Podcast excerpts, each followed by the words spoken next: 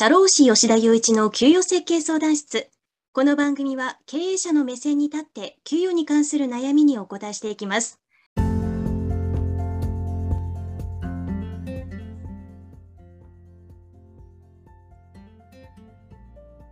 はい。それでは今週も始めていきましょう。今週は、まあ、汎用時短のおすすめというテーマでお話ししていきたいと思います。そもそもそのまあ、本題に入る前に時短って何ですかみたいな話をしていきたいんですけれども、まあ、時短っていうのは、まあ、一般的にその、フルタイムであったり、まあ、その長い勤務、まあ、1日の労働時間って8時間が法定労働時間って決まってるんで、まあ、どこの会社も1日8時間って決めてるところが多いと思うんですね。で、基本的な原理原則論から言うと、その8時間の契約だったら、毎日毎日8時間勤務しなきゃいけないんですけれども、法律で一定の条件に該当すると、まあ、その8時間じゃなくて、6時間勤務にしたいですって本人が言ったら、認めなきゃいけないっていうのがルールとしてあるんですね。まあ、それが一般的に時短勤務って言われるものです。まあ、具体的に言うとですね、育児介護休業法という法律があって、例えばあの、小さいお子さんを育てているとか、ご家族に要介護状態の方がいるなんていう状態だと、あの、いろいろ年齢の要件とかはあるんですけれども、あの、会社に申し出をすれば、まあ、8時間の契約で入ってきた人でも、6時間勤務して、それで、なんですかね、契約が履行した。まあ、債務不履行じゃないですよ。約束を守りましたよっていうことになるっていう法律があります。で、多くの会社がこの時短勤務ってじゃあ、じゃあどうやって運用してるのかっていうと、まあ、どうなんですかね、中小企業の経営者の本音の本音、まああんまり言わないですけれども、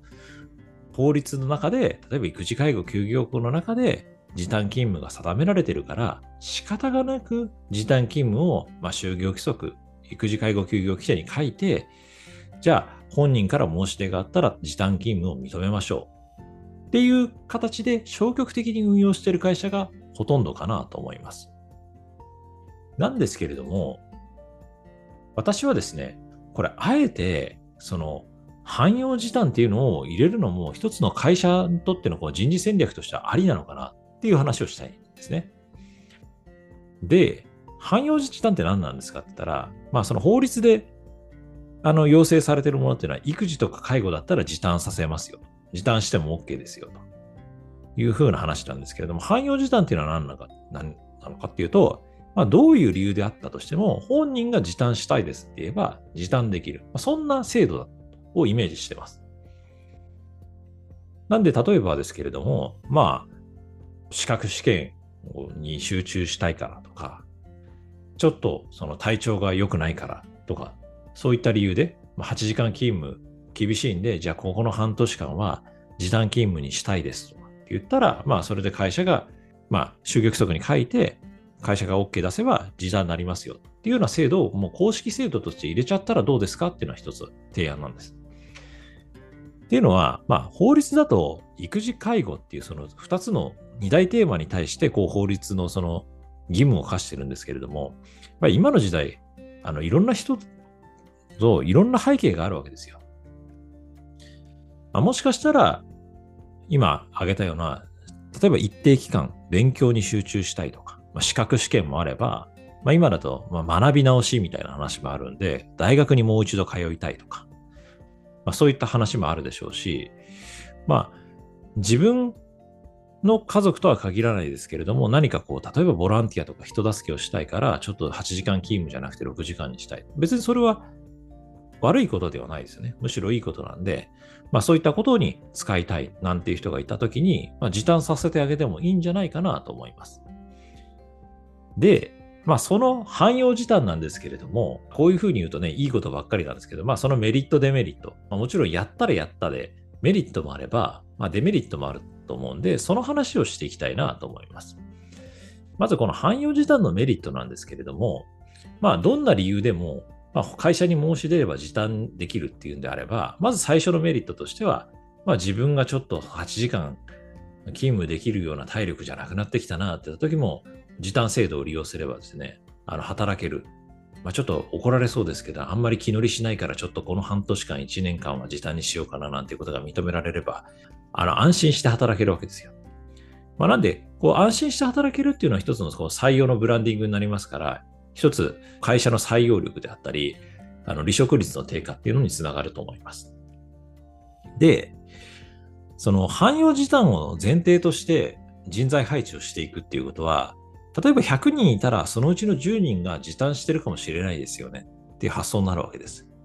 それで業務が適正量になるように採用していったり配置していったりするわけですよ。まあ、つまり、スタッフさんの頭数っていうのは増えるわけです。で、スタッフさんの頭数が増えるとどういうことが出てくるかっていうと、あの退職とか休職で人がいなくなっちゃった時に、あの組織が崩壊しにくいっていうのがメリットとしてあります。まあ、考えていただきたいんですけれども、あの30人の会社から1人退職するのと、3人しかいない会社から1人退職するんだと、まあ、まるでこの1人の退職のインパクトって違うわけですよ。で、汎用時短を前提としてる会社っていうのは、まあ、わずかですけれども、その人の数っていうのは多いはずなんですね。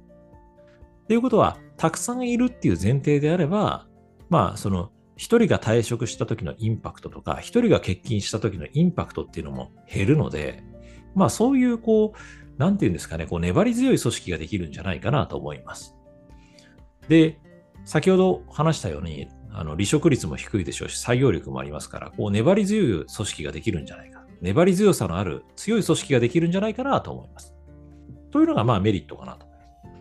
で、一方、まあデメリットもまあない、当然あるわけですよね。まあ、これについて次ちょっとお話ししていきたいんですけど、まずデメリットっていうのは、6時間でやれる業務設計にしないといけないですね。っていう話は出てくると思います。単純にじゃあ8時間勤務が6時間になったから、じゃあ仕事量を8分の6にすればいいのかっていうと、そんな簡単でもないわけですよ。まあ、この仕事は1日かかって8時間やって、やっと完成するんだっていう仕事であれば、があったとしましょう。で、そそれをじゃあ6時間やったから、まあ進捗率が75%。それで OK とはならないわけですよね。なんでしょう？例えば、完成したら1万円で売れるものがあったとして、それがまあ進捗率100%だったら1万円で売れるものがあったとして、じゃあ進捗率が75%のものが7500円で売れるかっていうと、そんなに甘くないですよね。なんで、まあ、それと同じように、こう、汎用時短決めを導入するんであれば、まあ、6時間でもできるような業務設計にしないといけないかなと思います。で、あと、まあ、汎用時短もちゃんと説明して就業規則に書いて、あの会社が説明すれば文句は出ないと思うんですけれども、まあ、理由もなくというか、他の人から見たら正当な理由じゃないよねっていう理由で汎用時短使ったら、あの、その人がやってた業務っていうのは他の人がやることになるんで、もしかしたらなんかこう、いじめとか、あの人のせいで私の業務が増えたみたいな陰口言われたりするようなリスクもあると思います。で、さっき言ったメリットの逆なんですけれども、まあ、頭数が増えると、まあ、退職や休職に強くなるっていうのがあるんですけれども、一方で、やっぱり在籍コストってかかるんですよ。単純に例えばパソコン使う業務だったら、まあ、人がいればいるほどパソコンも増えていくし、まあ、今流行りのクラウドサービスだったら、クラウドのアカウントのコストっていうのもかかっていくわけですね。で、それ以外にも、上司が例えば、商用面談しますとか、ワンオンワンの面談しますとか、昇級面談しますって時には、その、面談の回数も増えていきますから、まあ、そういったこの人事労務の管理コストっていうのもかかります。で、最後、結構ここちょっとマニアックなんですけれども、固定残業代をつけてる会社っていうのは結構時短と相性が悪いんですよね。よくお客さんからご相談いただくケースだと、まあ、正社員、フルタイムで固定残業代つけてますと。で、育児介護休業法に定める時短勤務制度を使って勤務してる人には、固定残業手当って支給しなきゃいけないんですか？とかって聞かれるんですね。まあ最終的にはこれって、あの、就業規則の規定次第なんですけれども、まあ、大体固定残業手当あの入れてる会社の給与制度って固定残業手当含めて労働条件みたいな感じ、年収みたいな感じになっててるんで、まあ、時短勤務になると、じゃあ、経営者の人は大体固定残業手当取りたがるんですけれども、受け取ってるスタッフさんは当然固定残業手当今後ももらえるよねっていう前提で考えるんで、そこで結構労使間で対立になったりします。なんで、固定残業手当をつけてる会社は、まあ、時短勤務入れるんだったら、まあ、その法律上の時短勤務もそうですし、まあ、この今回のテーマの汎用時短もそうですけれども、まあ、ちゃんと議論して入れた方がいいと思います。はい。最後ですね。まあ、じゃあ、どういう業種とか、どういう会社だったら、この時短勤務、汎用時短がおすすめなのかというのを最後に話してまとめていきたいと思います。とまず、一番最初にお勧めしたいのは、まあ、事業事務所はあの汎用時短認めてもいいかなと思います。というのは、あの、事業事務所って結構資格ありきみたいなところが多いんですね。監査法人とかだと、まあ、監査法人事業事務所っていうのがあれですけれども、まあ、監査法人でよく言われるのは、公認会計士じゃないと人じゃないみたいなことを、まあ、冗談で言ったりするらしいんですけれども、まあ、それは極端ですけれども、まあ、やっぱりどうしても事業事務所って、まあ、資格がないとお客さんからもこう信頼されにくいし、会社の中でのこう存在感っていうのも出にくい印象があります。まあ、活躍っていうのを考えると、まあ、これは決してあの事業事務所で無資格の人を引かしてるわけじゃないですけれども、まあ、資格を取るっていうような事業事務所の風土だと、まあ、汎用時短っていうのを定めて、資格、試験に集中できるような環境があると、すごくこう採用面で有利になるのかなと思います。であともう一つは、これちょっと意外かもしれないんですけど、建設業、建築業っていうのは意外とこの汎用時短合うかなと思います。まあ、ただこれはいわゆる現場じゃなくて裏の設計業務とかです。で設計業務も、まあ、事業事務所と同じで結構資格ありきなんです。あの、現場の方はちょっとなかなか難しいかもしれないんですけれども、まあ、設計の方は例えば建築士の資格取りたいと。現場の方は施工管理技師の資格取りたい。でこの資格があるかによって、すごいキャリアとか年収っていうのはものすごく変わってくるんですね。なんで、もしかしたらこの汎用時短っていうのを建設の設計事務所とかだったらいいかなと思います。そういったものを一つ売りにしてこう採用して試験に集中できる環境がありますよっていうのはあの一つの売りになるかなと思います。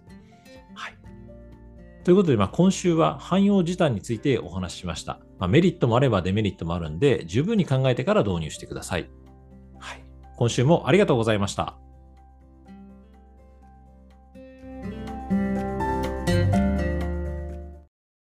ツイッターでも給与について発信しているので、ぜひフォローをお願いします。